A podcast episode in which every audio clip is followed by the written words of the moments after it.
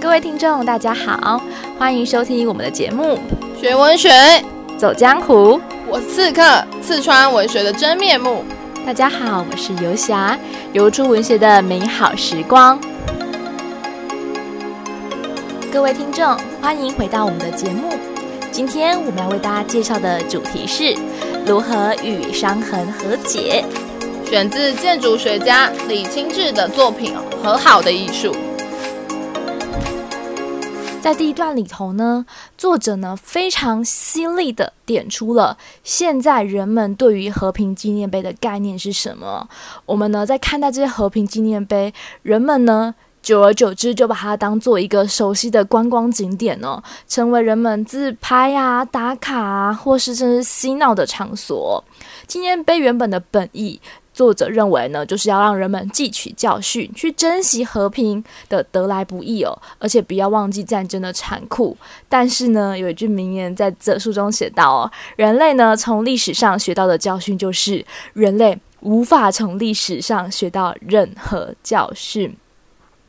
非常讽刺的一句话哦，然后呢，所以作者就提到了，没有人呢会真正的去面对历史，也没有人愿意去面对过去的伤痛，除非他们可以感同身受，除非他们真正的体会到和平的可贵。好，接下来第二段他就点到了说，和平纪念。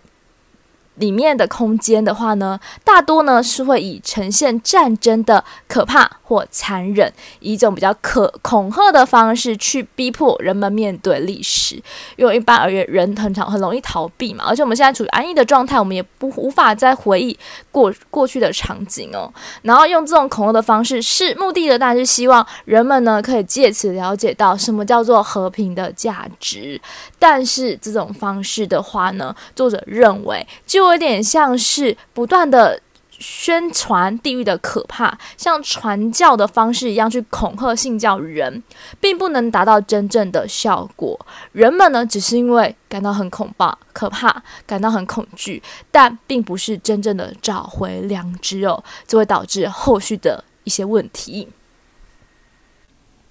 没错，因此在第三段里面呢，作者就提到了。其实呢，如果呢一个和平纪念空间只是一味的在宣传战争的精神，呃恐怖精神，吼，那其实呢是没有办法带来和平的哦，因为这样只会激起另外一种仇恨与愤怒，反而会埋下更多战争的种子哦。因此呢，作者在第四段提及说，那一座完美的和平纪念空间到底该有什么样的元素呢？他觉得第一个是要让参观者去面对战争的残酷事实，因为唯有去面对现实。你才有进一步反思与对话的可能。那第二个呢？他觉得要让这个参观者呢带离仇恨的情绪。我们去面对伤痕，但并不是要去憎恨伤痕哦。说要带离仇恨的情绪，接下来是比较难的，也是一个建筑师想要达到的。最高的境界就是呢，让心灵升华，让参观者学会以爱与宽恕来面对未来哦。那这是一个呃美好的、理想的一个和平纪念空间，作者觉得应该达到的目标。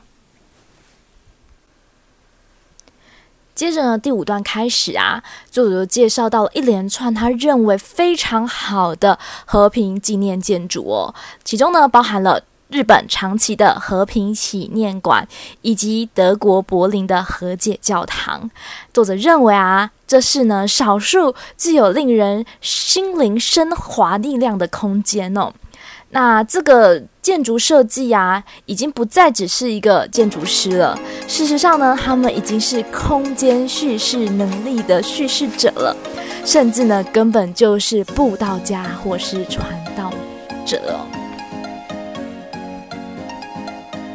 而这两座建筑物究竟有多厉害呢？接着作者后面才会提到哦。中间呢六七段啊，作者就插入了一些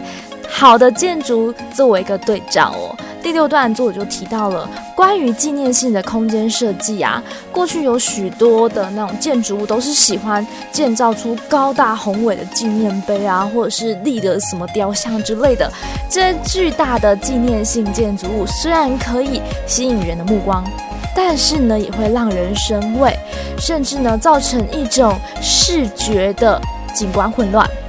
然后呢，新形态的纪念性的空间设计，则试图的话呢，是创造一个空间，让人慢慢的走进这空间里面，可以安静的审思，达到一种改变参观者心境的效果，让我们找回我们的良知，而进而达到一种安静。祥和的境界哦。那第七段他提到了有两个作品呢，就可以达到这种境界哦。一个是美国华盛顿特区的越战纪念碑，这个纪念碑非常特别，它没有立碑，反而是呢建造一处倾斜的空间，让人走进其间呢，就可以观看到墙上印有死者的姓名哦。在沉寂的空气中，我们可以追念着逝者。而伦敦的话呢，戴安娜王妃的纪念空间，同样的也没有高耸的纪念碑，而是以喷泉及流水的环境去布置整个空间，而形塑出一个恬淡宜人的公园角落，让人能够怀念起王菲的美丽与慈爱。而这两座建筑物啊，以及后面作者会介绍的建筑物，它们呢都有一个共同特色，就是他们没有用那种非常会令人恐惧啊、畏惧啊或高大雄伟的建筑物去，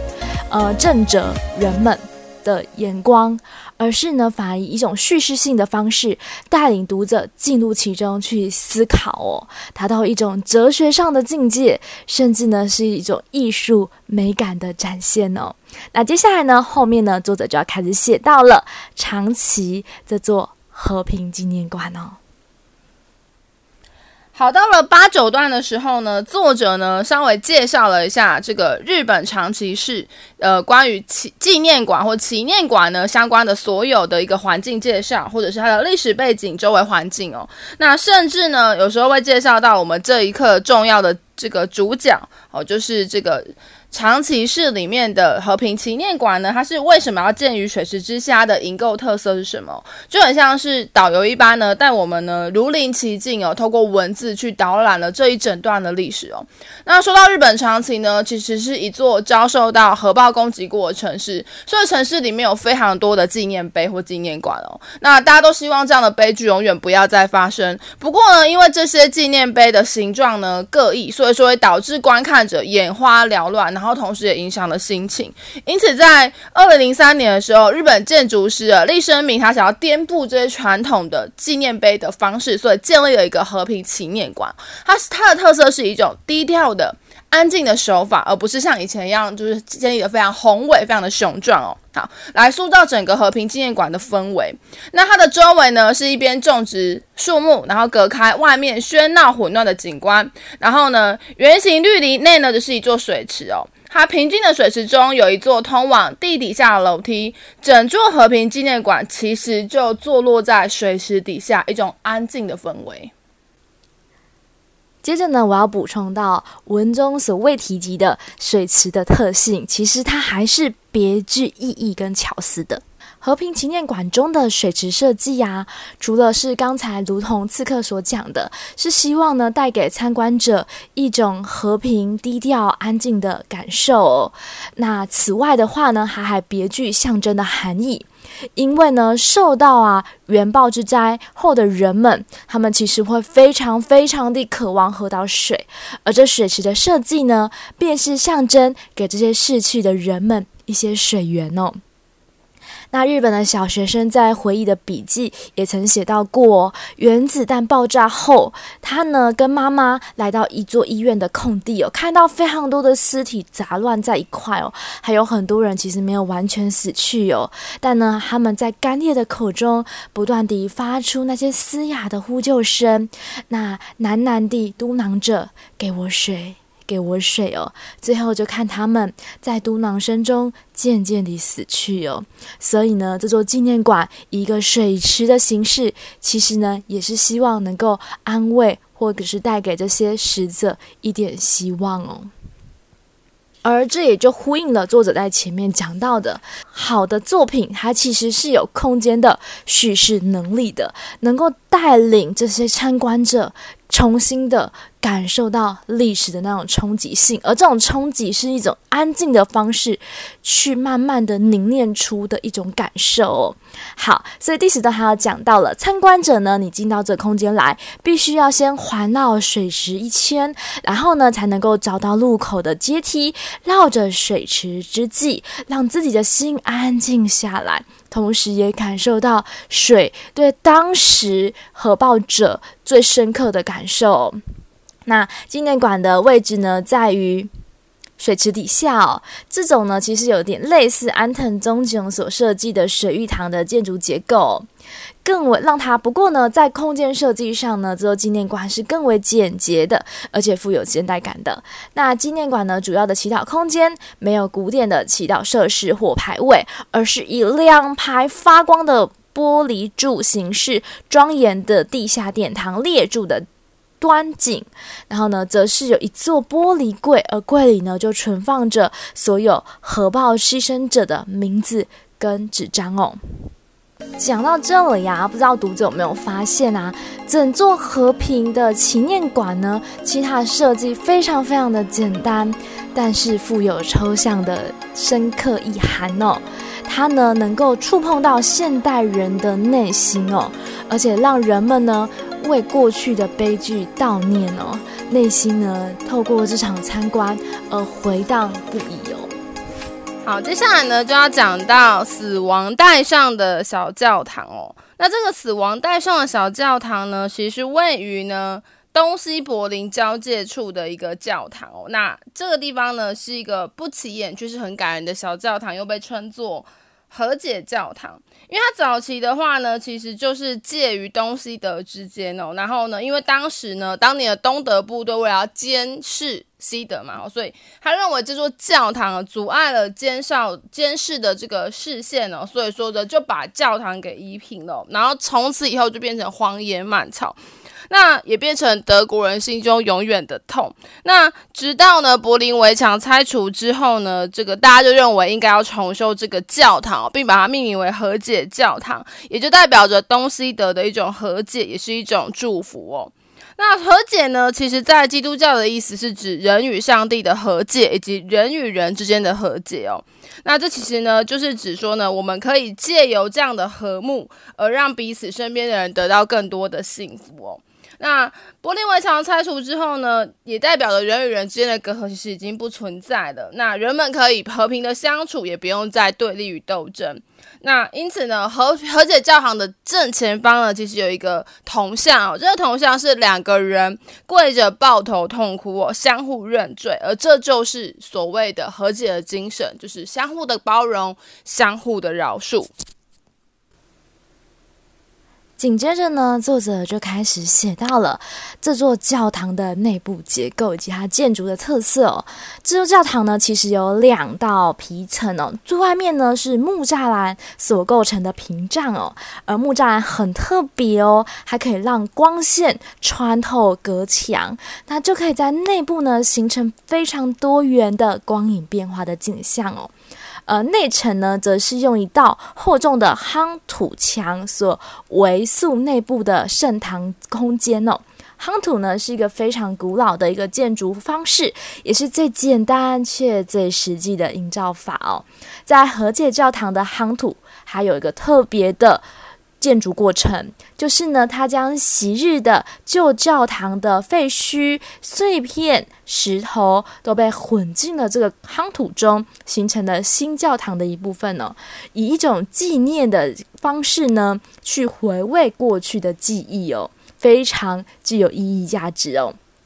好，而且除此之外呢，旧的十字架也。与圣堂啊都被保留下来使用哦，这样呢就能让所有人在这座教堂里可以去思想过去柏林围墙带来的伤害，以及如今和解的盼望哦。好啦，谈到这里，不知道读者有没有发现？就是呢，其实啊，这篇文章的结构非常非常的明确哦。前面呢，一开始作者先讲提出了他对建筑的一个期望，他希望呢，建筑啊不是非常耸动的东西，然后去威迫人，而是呢能够带领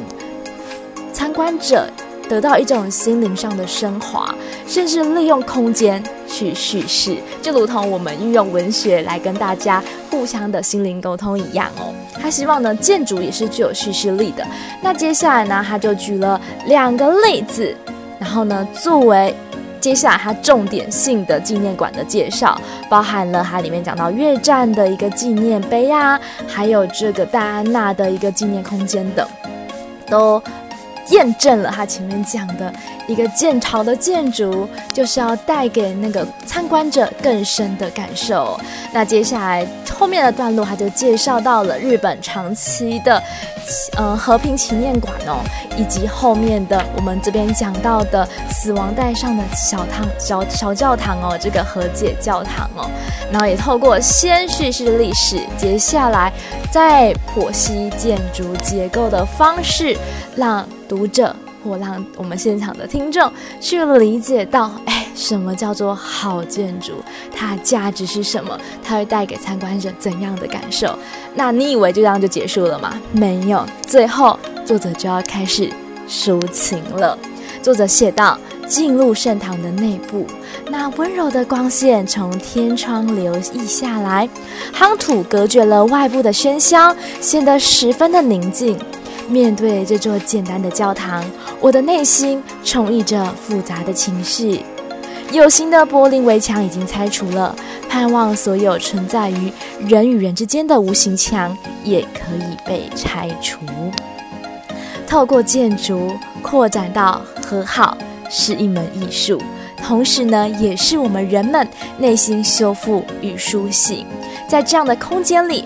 人们能够审视自己的内在，与自己和好，与他人和好，同时也与上天和好，让这些仇恨啊、伤害的寒冬结束，让我们疲乏的心灵重现活力，感悟的心开始能够再次的去爱人，为这世界上许多微小的事物感恩。所以，建筑其实是一门非常重要的艺术。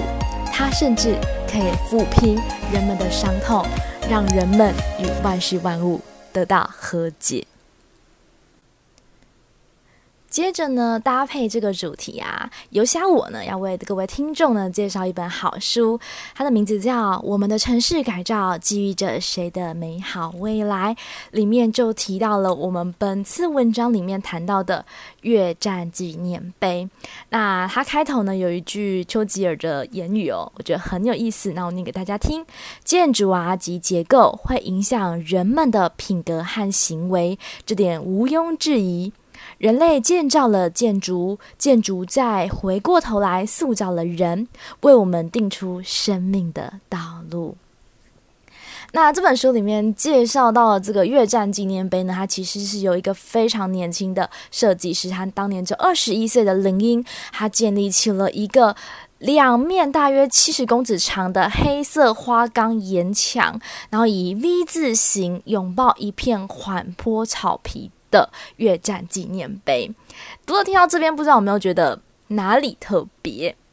诶，最特别就是，通常纪念碑里面我们都会有什么伟人或者是战士的雕像，但是这座纪念碑什么都没有，没有纪念空间，也没有屋顶，更没有让你休息的椅子。那这个提案呢？其实非常特别哦。他说呢，他是把这越战里面丧生的美国人的姓名都刻在这个花岗岩上，然后呢，就建立起一个很亲切的连接感哦，让你去看这个纪念碑的时候呢，不会呢感到冰冷哦，而且呢，还会让你呢从中间慢慢的去缅怀这些伤者以及伤痛哦。那也有当他干但这个建筑的平面设计出来的时候，其实。大家是非常非常的有一点微词的，认为你如果只刻上市民的话，会不会连接感太薄弱啊？应该要在远处盖一个士兵的雕像啊，然后再加上一根旗杆啊，等等等的。那后续呢，也因为这些舆论呢，所以呢，林一呢就妥协了。那不。最后呢，后来发现纪念碑完工之后呢，大家才发现啊，其实真正具有感染力的，就是林英原先设计的那两面姓名墙哦。然后呢，后面的那些景物反而会显得有一点滥情而画蛇添足哦。其实呢，美国啊，在早期一直被认为建筑里面的建筑都非常的浮夸，而且非常的就是没有建筑美感哦。但越战纪念碑是一个绝对的一个以现代元素的大突破。越战纪念碑呢，呈现广阔的 V 型哦，那两道的墙设计也非常的精妙哦，一道呢指向华盛顿纪念碑，另外一道呢则指向了林肯纪念堂，让这个纪念碑以及它背后所隐藏的越南的悲剧呢，连向了华盛顿特区的地标，也因此呢，连向了美国的史实哦。所以呢，纪念碑呢，虽然并没有高高的隆起，从远方看起来也并不起眼，但是呢，很少有伟大的建筑能够像这座纪念碑一样，无法一眼看到。要找到它，只能看路标。从国家广场走去，这片意义非凡的华盛顿特区的轴心绿地逐渐的退居为背景，而纪念碑呢，逐步浮现。原本只是一缕银线，然后呢，逐渐地扩大。一开始呢，只是一片薄薄的花岗岩与地面相连，会渺小的感觉不起眼。但是等到你走进墙边，地面呢向下倾斜，才觉得呢墙体呢逐渐地高拔起来，而亡者的名字也越来越多，一一的依照时间呈现在你面前。忽然间，这个墙体会让你觉得非常非常的巨大，笼罩着你，你仿佛呢也走进地底深处，陷入战争的深渊。而华盛顿特区已经消失了，然后你走到纪念碑的中心。转个弯，又开始慢慢的向上走，朝着光线、阳光、城市走去。你才明白自己已经经历过一趟救赎，至少是象征上的救赎。好啦，听完这个介绍，不知道读者会不会对这个地方感到兴趣呢？那有机会也记得要到这些地方走走哦。好，在节目的尾声呢，我们邀请了台湾 Holocaust 和平纪念馆的这个负责人来跟我们聊一下纪念馆的这个发起缘由。那 Holocaust 呢，其实是德语哦，指的是大屠杀的意思。那听众其实听到这里就知道，他们纪念馆要纪念的其实是跟希特勒对于犹太人的一些行动，或是大屠杀行为的一个历史伤痕的一个纪念。那我们就欢迎到这个 Holocaust 的和平纪念馆的牧师呢，来替我们来讲一下这个纪念馆的建立的一个渊源，以及他们想要传达的精神。那我们欢迎牧师，欢迎牧师。各位听众，大家好，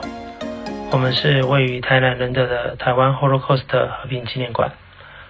我们馆是在两千年开始修建。并且筹措有关于在 Holocaust 事件相关的各样资讯，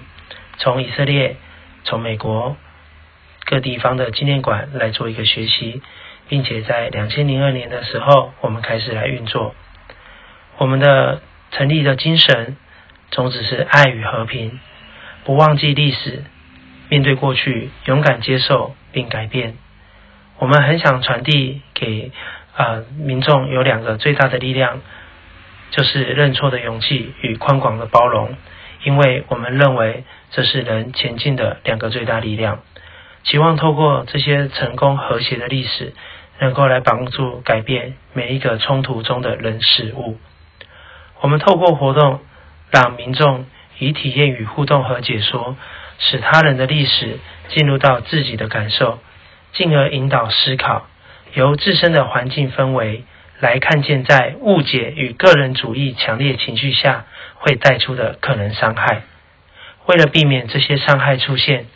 接受是最大的老鼠起点。因此，我们透过活动、展览，引导大家学习接受，从冲击力最小的事件，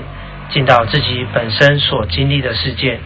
由他人成功的历史中找到学习。得到启发，进而能够面对历史的伤痕，能够与忧伤、悲痛来和解。谢谢。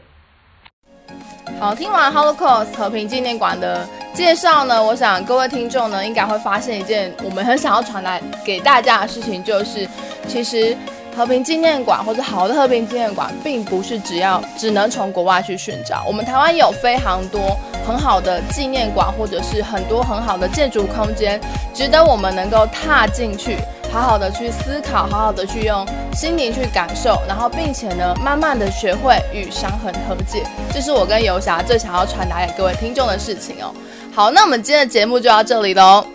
学文学，走江湖，我们下回见，拜拜。